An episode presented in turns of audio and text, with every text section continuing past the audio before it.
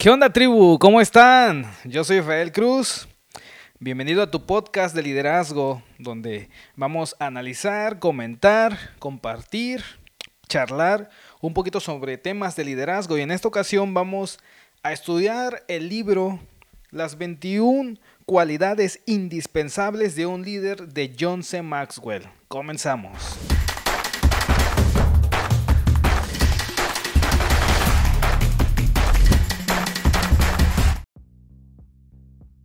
¿Qué onda tribu? Espero que se encuentren bien.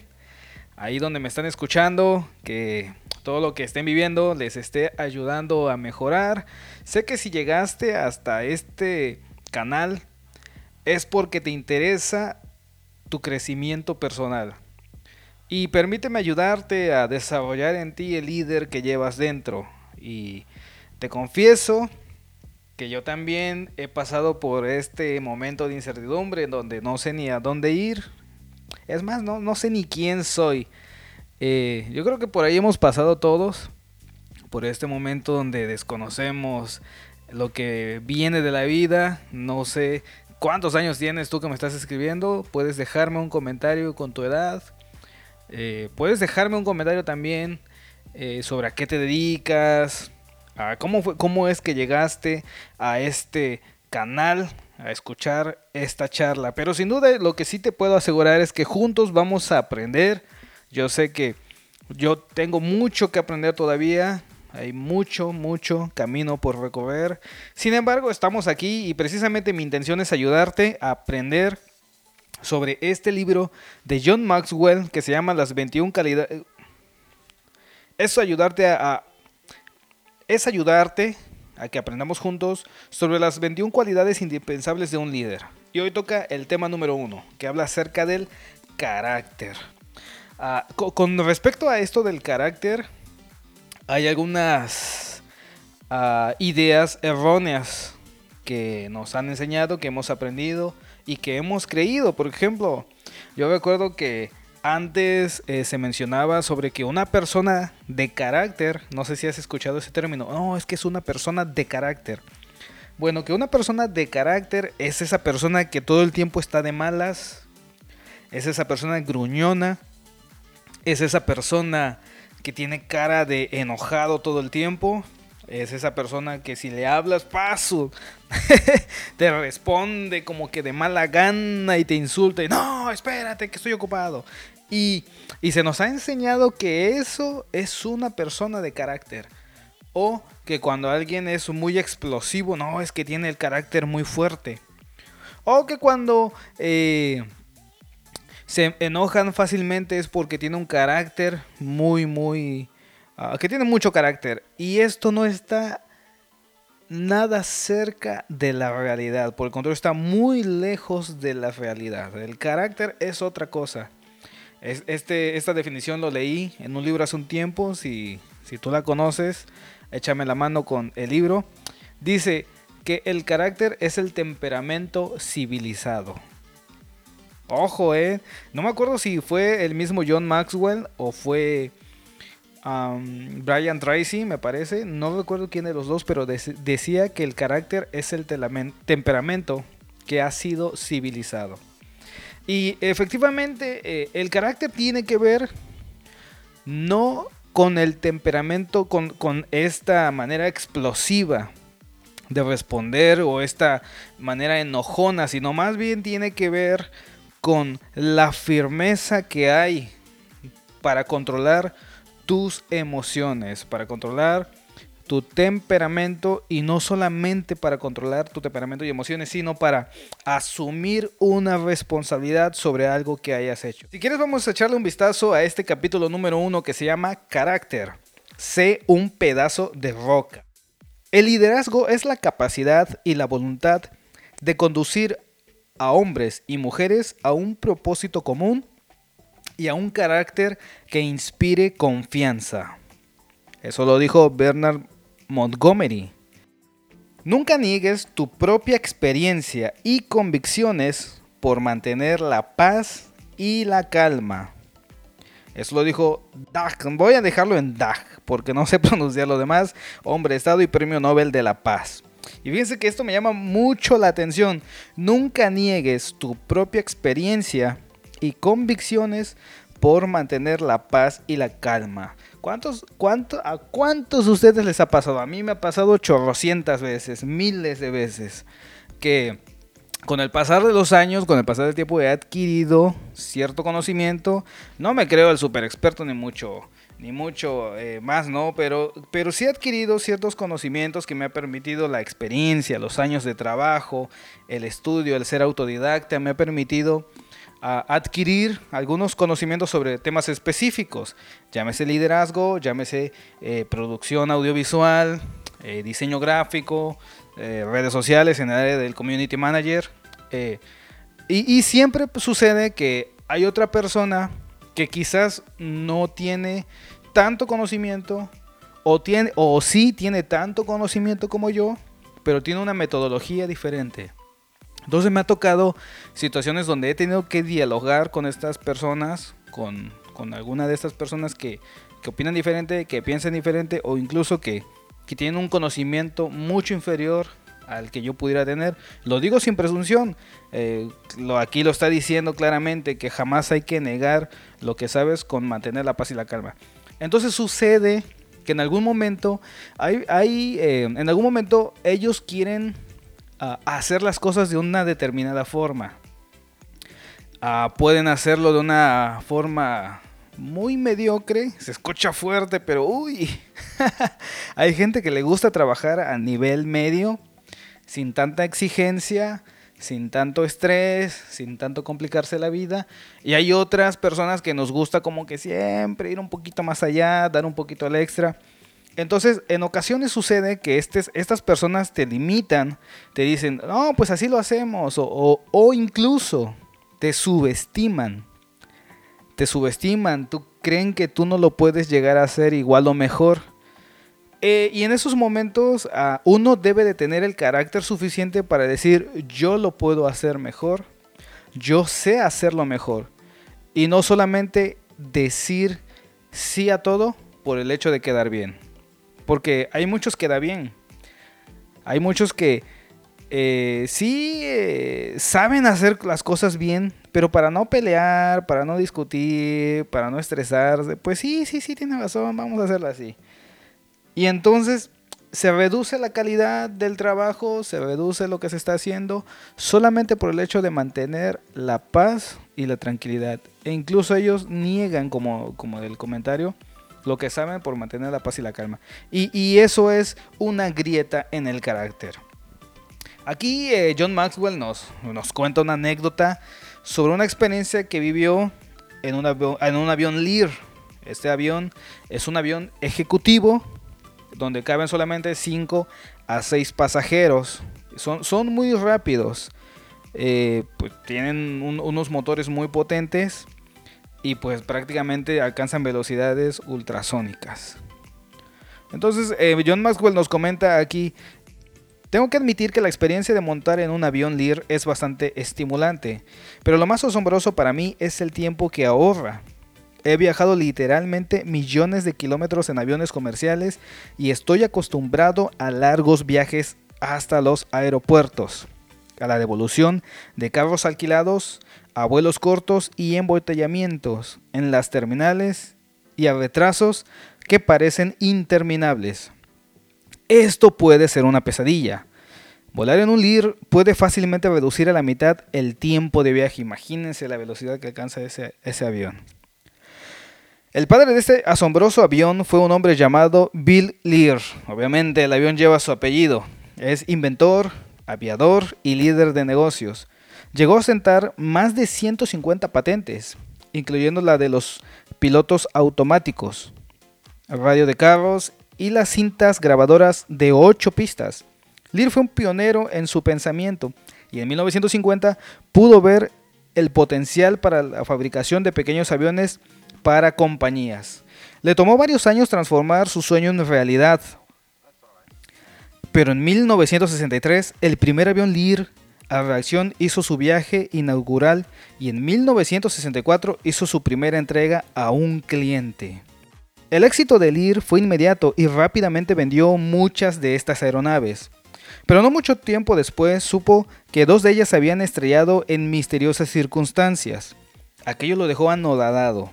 Por ese tiempo, 55 de los aviones Lear pertenecían a dueños privados. Lear inmediatamente envió un aviso a todos los dueños para que no volaran sus aviones hasta que él y su grupo pudieran determinar qué había causado las caídas. ¿Se imaginan? Ahora, e-, esta anécdota, no sé si a alguno de ustedes les ha pasado, eh, pero eh, eh, cuando tú estás en una situación así donde no solamente estás comprometiendo, o sea, no se está comprometiendo solamente el, hecho de, que hiciste un mal producto o de que tu producto esté defectuoso, sino ese, ese defecto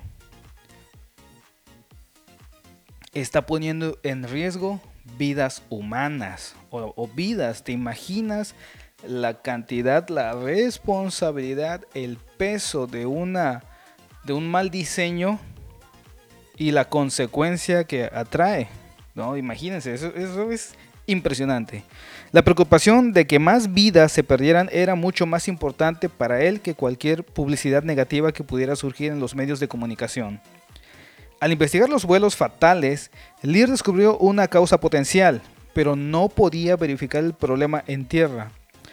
Había solo una forma segura de descubrir si había diagnosticado el problema correctamente.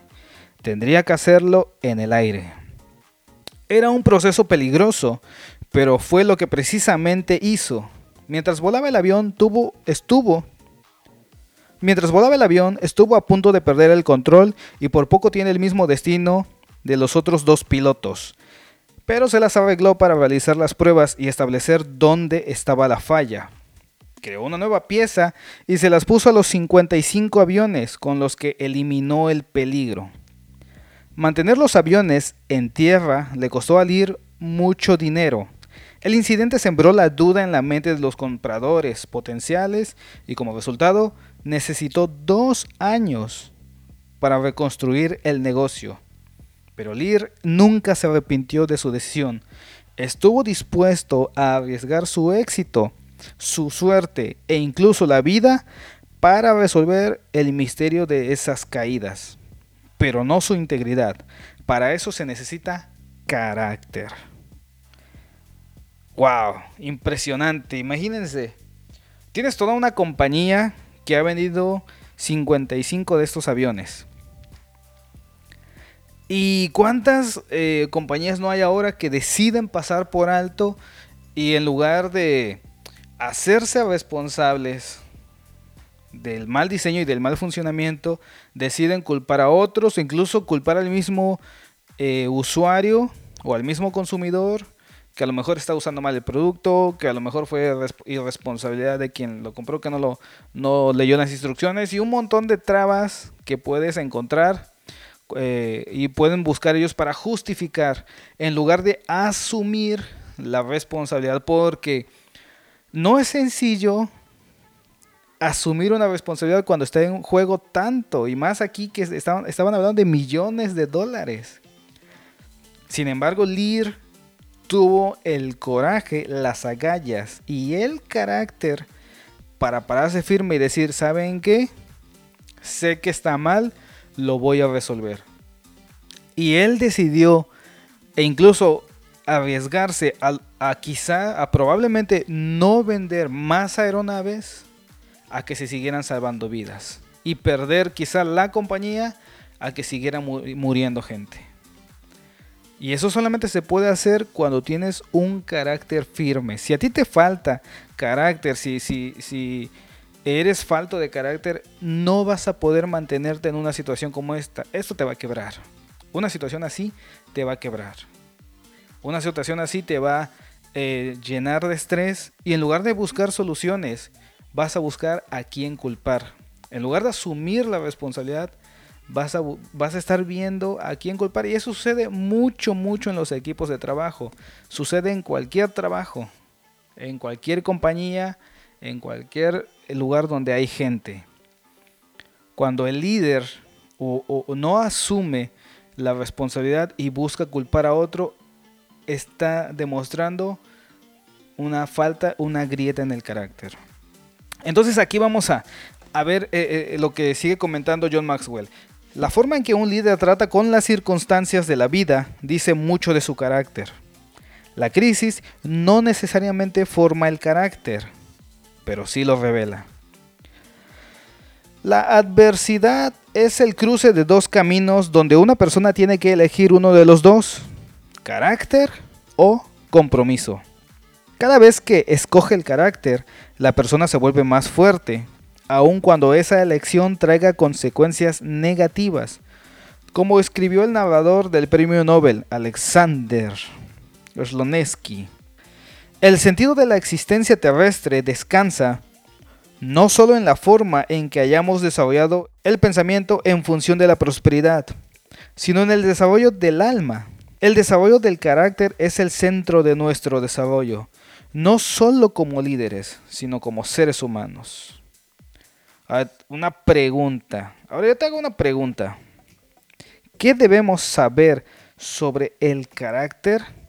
Y aquí vamos a ver cuatro puntos que, nos pueden ayudar a identificar qué es el carácter. Por si tienes algunas dudas, decir, bueno, sí, ok, ya me dijiste que no es una persona enojona, que no es una persona que todo el tiempo anda eh, a malhumorado. Bueno, entonces, ¿qué es? Bueno, Número uno, el carácter es más que hablar.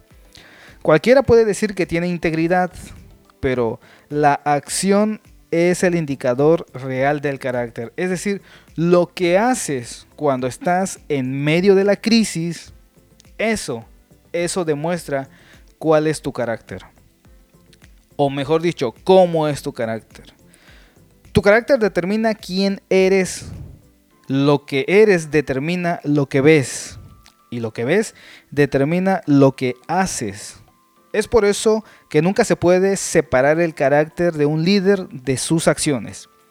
Si las acciones e intenciones del líder están en constante oposición, entonces mira su carácter para encontrar el porqué. Es como las personas que dicen una cosa y hacen otra. O los jefes de ellos abundan, abundan, abundan en las, en las empresas que te, primero te dicen una cosa, luego te dicen otra.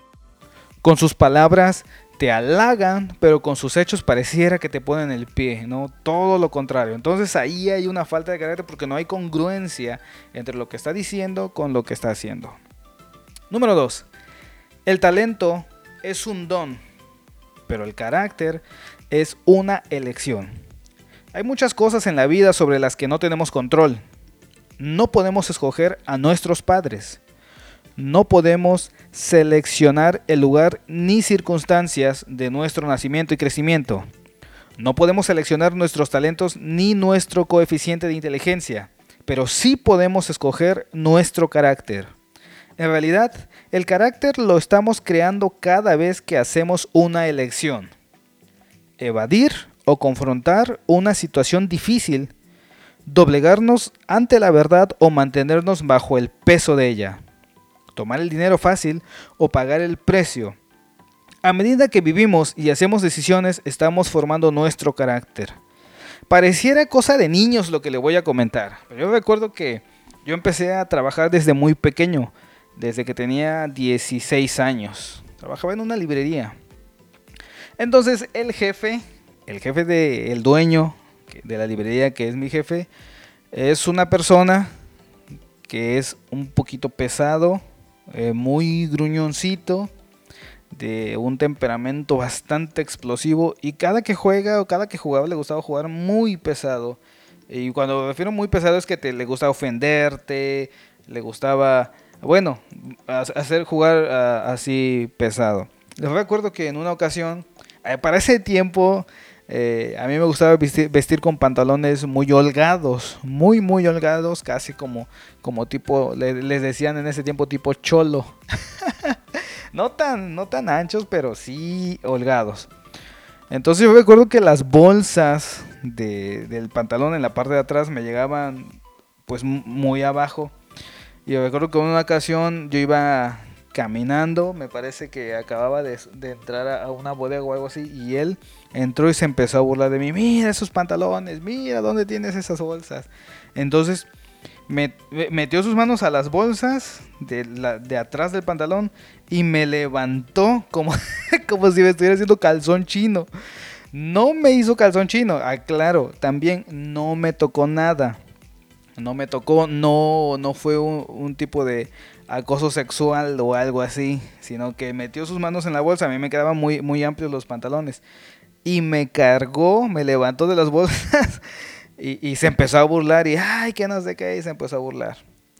Entonces, en ese momento yo me sentí avergonzado, me sentí muy avergonzado y, y apenado. Entonces, él pasó como si nada y se fue a su oficina. Pasaron por mi mente dos cosas. Uno, dejarlo pasar, es decir, bueno, él es el dueño, él tiene derecho, porque lo, pude, lo, llegué a pensar, él puede hacer lo que quiera porque si no me va a correr, eh, y otras cosas, ¿no? Número dos, hablar con él y dejarle muy en claro que tiene que respetarme. Yo tenía 16 años. Entonces hice lo segundo. Me acuerdo que cuando pasó un tiempo ya, ya se me habían calmado los ánimos. Así respiré profundamente, toqué la puerta de la oficina y le dije, vengo a hablar con usted. Él ya estaba en otro, en otro rollo, estaba muy sereno, ya estaba concentrado en lo que estaba haciendo. Me dice, sí, claro, pásale, pásale, siéntate. Y me senté y me dice, dime, ¿qué pasó? Pues vamos al grano. No me gustó la forma en que usted entró y me sujetó de los pantalones. Se burló de mí, se rió de mí y eso es una falta de respeto hacia mi persona. Le dejo muy en claro que no quiero que esto vuelva a pasar. Porque yo no estoy jugando con usted. Yo vengo aquí a trabajar, no a que usted se burle de mí. Quiero que me respete, por favor. Se, se puso una cara de asombro se fue para atrás, se reclinó en su silla. No, no, no, está bien, está bien. No, no, no te preocupes, yo estaba jugando, yo no, no, yo en ningún momento, no, yo no, ni en ningún momento toqué nada que no debía y en ningún momento, eh, yo no lo hice con otra intención, yo nada más estaba jugando. Le digo, lo entiendo. Le dije, lo entiendo, entiendo que usted quizá lo toma broma, pero yo en ese momento no estaba jugando, yo estoy trabajando. Y que esto no vuelva a pasar, por favor. Y me dijo, no, no, está bien, está bien. No, no, está bien, está bien. No vuelve a pasar.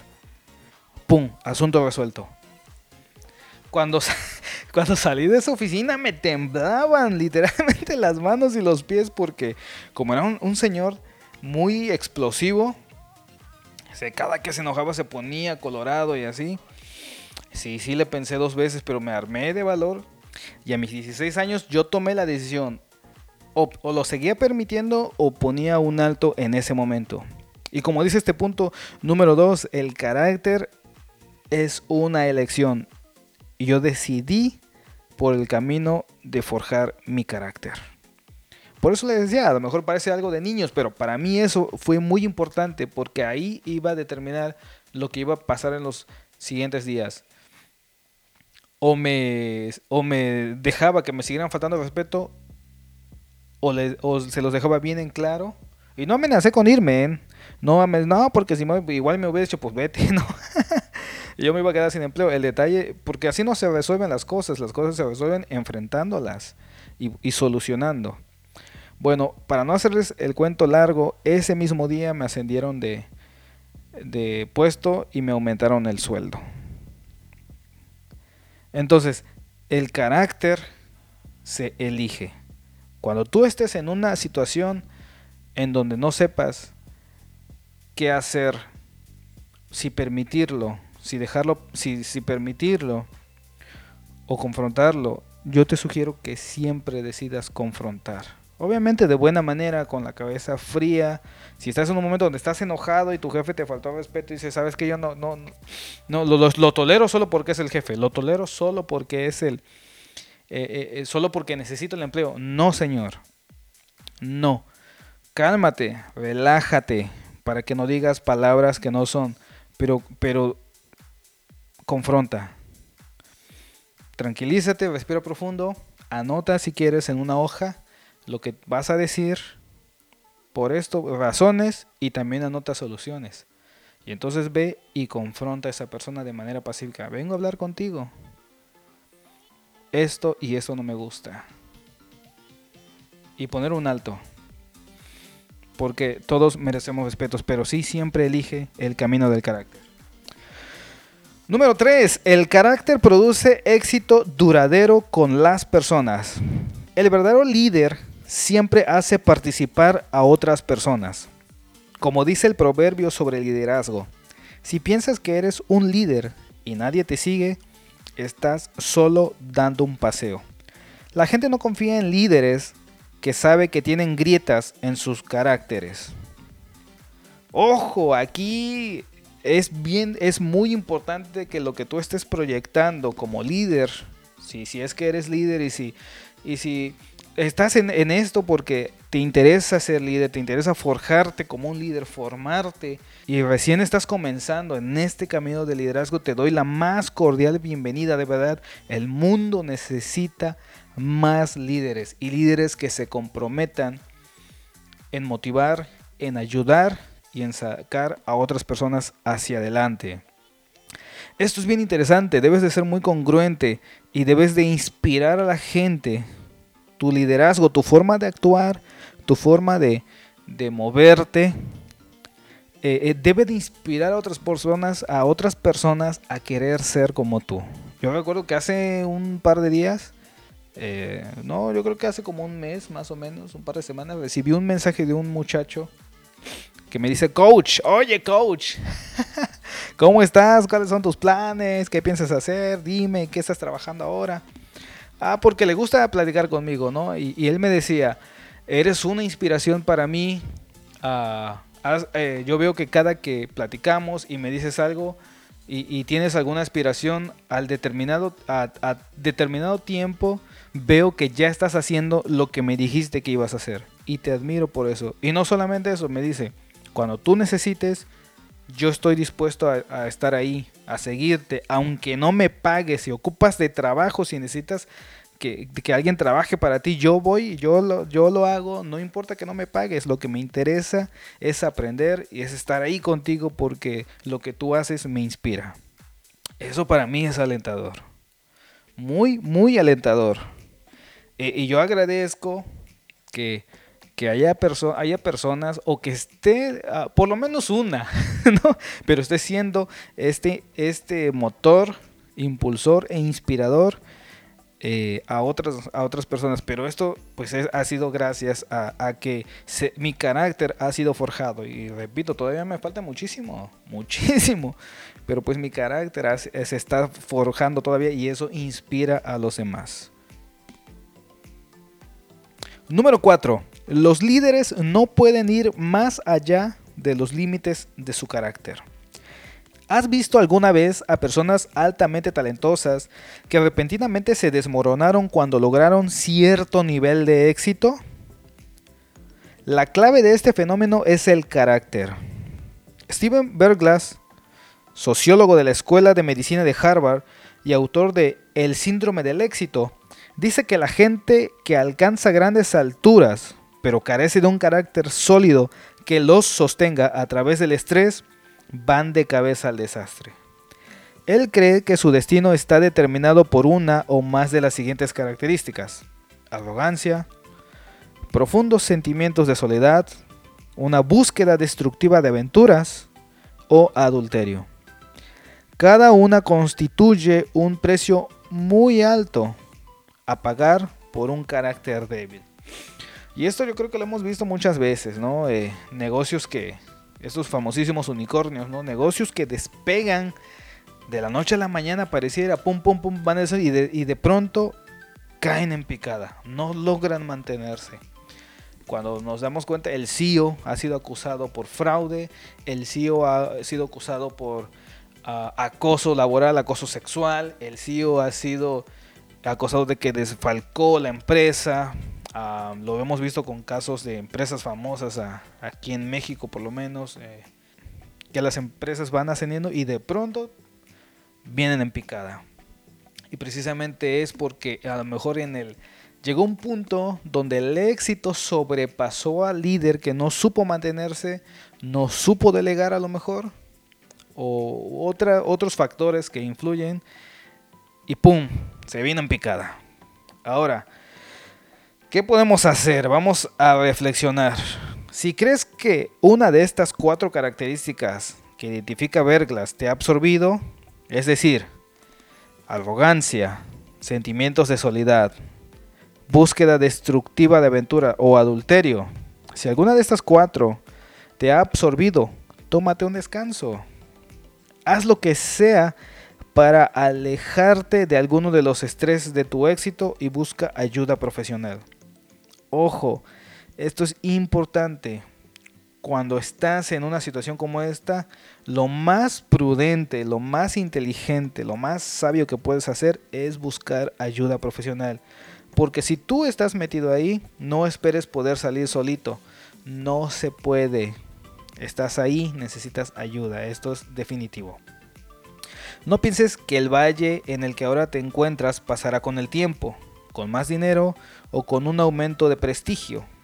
Las grietas no detectadas en el carácter solo se profundizan más y se vuelven más destructivas con el tiempo.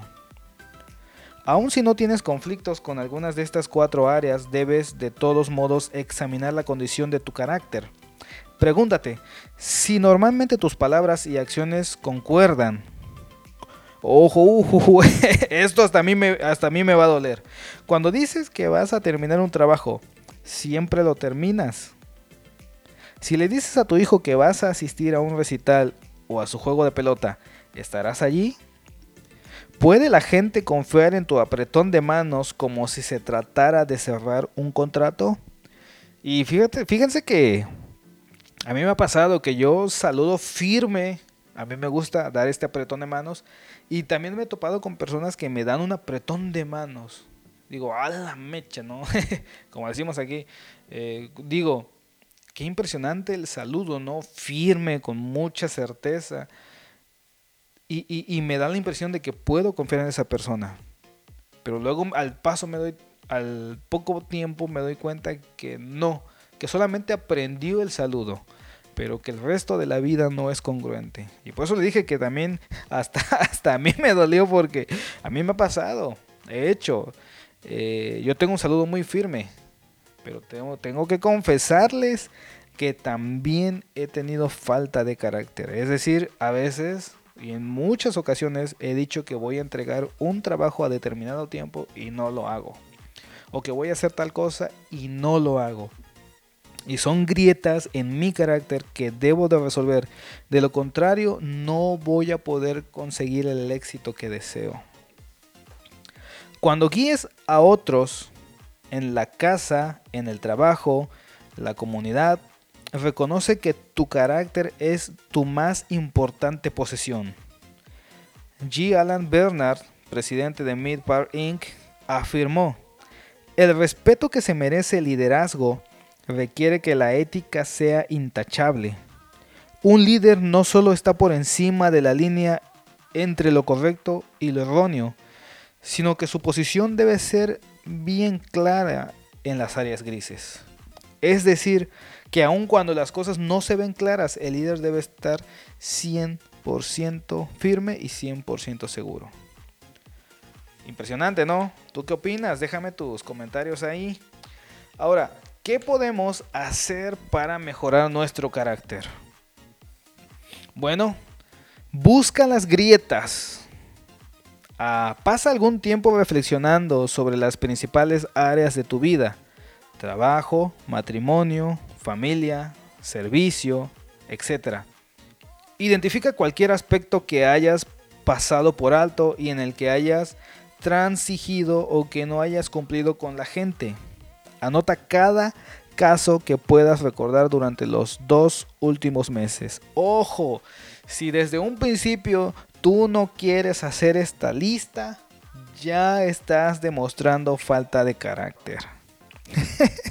Así de sencillo, ¿no? Aquí inicia. Si dices, ay, esa lista, ¿cuándo? No, pues desde este momento ya estás eh, mostrando falta de carácter si no quieres hacer esa lista porque tienes flojera, porque tienes otras cosas que hacer, ¿no? Y, si vas manejando, pues también no quieres orillarte para tomar una nota o, no, ni, o ni siquiera quieres ir eh, recordando, por lo menos no anotando, no escribiendo, pero sí recordando, ¿no? ¿Cuáles son estas grietas? Siguiente, busca patrones. Examina la respuesta que acabas de escribir. ¿Hay alguna área en particular donde tengas una debilidad o tengas algún tipo de problema que sea recurrente? Los patrones detectables te ayudarán a diagnosticar asuntos de carácter. Por ejemplo, la impuntualidad. Eh, si somos recurrentes, aquí hay una grieta en el carácter. Impuntualidad me refiero no solamente al hecho de llegar tarde, sino a entregar tarde un trabajo o como lo que veíamos, ¿no? De decir sí lo voy a entregar y no entregarlo. Eh, por ahí hay una grietita que hay que examinar para resolver, para ver por qué. Siguiente, afronta las consecuencias. El comienzo de la reparación del carácter viene cuando enfrentas tus defectos. Te disculpas y tratas con las consecuencias de tus acciones. Haz una lista de las personas con las que necesitas disculparte por tus acciones y hazlo con sinceridad. Importantísimo. Muy importante. No solamente si ofendiste gente, sino si hiciste un maltrato, si invertiste mal, si tomaste una mala decisión, papá, tienes que enfrentar las consecuencias, tienes que hacerte responsable, eso es carácter. Ah, y, fíjense que en este tiempo en el que estamos viendo ahora, a mí me da mucha pena, tristeza, cómo hay muchas adolescentes, preadolescentes embarazadas y no, no, no, no lo digo por el hecho de que estén embarazadas, sino por el hecho de que son madres solteras. Porque el hombre o la persona que la embarazó no tuvo el carácter para afrontar la consecuencia de sus actos y decidió salir corriendo. Y eso me, me quiebra, ¿no? Me, me, da hasta coraje porque en estos tiempos hay mucha, mucha falta de carácter. Entonces, sea cual sea la decisión que tú hayas tomado y que te esté trayendo una consecuencia, asúmela, enfréntala, busca una solución, pero no huyas del problema. Por último, reconstruye.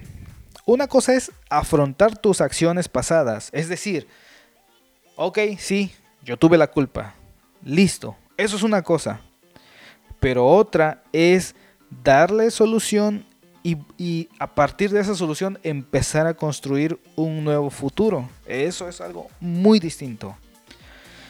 Ahora que has identificado las áreas de debilidad, formula un plan que te prevenga de volver a cometer los mismos errores.